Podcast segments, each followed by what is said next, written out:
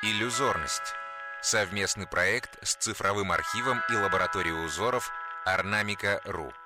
Рассказывает создатель архива Мария Лалейт.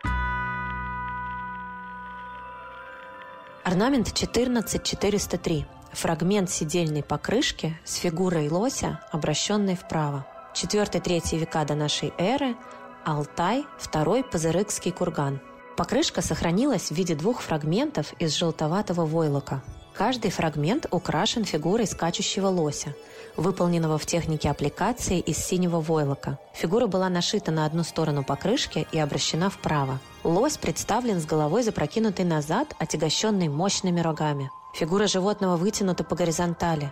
Плавной скругленной линией подчеркнуто его брюхо, которому вторит полукруглый край покрышки. Мастер великолепно справился со своей задачей, вписав фигуру лося в заданную форму. Аппликация по всему краю обшита крученной шерстяной нитью. Детали тела, мускулатура переданы, как это принято в древнеалтайском искусстве, определенными значками. Они сделаны из красного, желтого войлоков и по краям обшиты крученной шерстяной нитью. Не только тело, но голова, мордочка со складочками, глаза, бородка, рога – все это также обшито по краям крученной шерстяной нитью. Творческая ассоциация от Александра Тронова, танцора и хореографа. Здесь в первую очередь я обратил внимание на форму.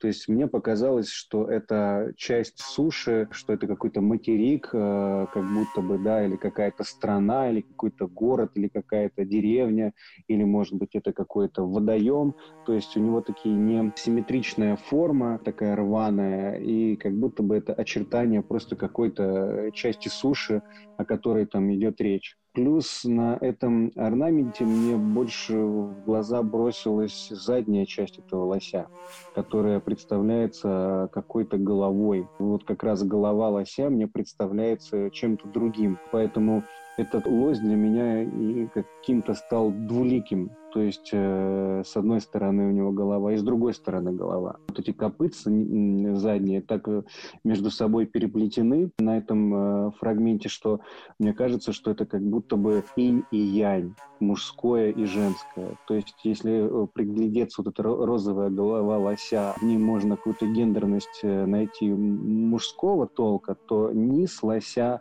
это как будто бы какая-то лань, а не лось. Конечно, если дальше в подробности входить, особенно если потом после все это прочитать, а что же это на самом деле, когда же это, где же это было сделано, то, конечно, это первое впечатление начинается трансформироваться и превращается уже в какую-то понятную историю, что вот такой-то век, вот это лось, фрагмент сидельной покрышки, хотя мне показалось, что это какая-то часть земли, где обитает вот это вот некое существо, в котором сопряжено и мужское, и женское начало, в принципе, как и в каждом из нас. Изучить узор можно на сайте ornamica.ru slash podcasts.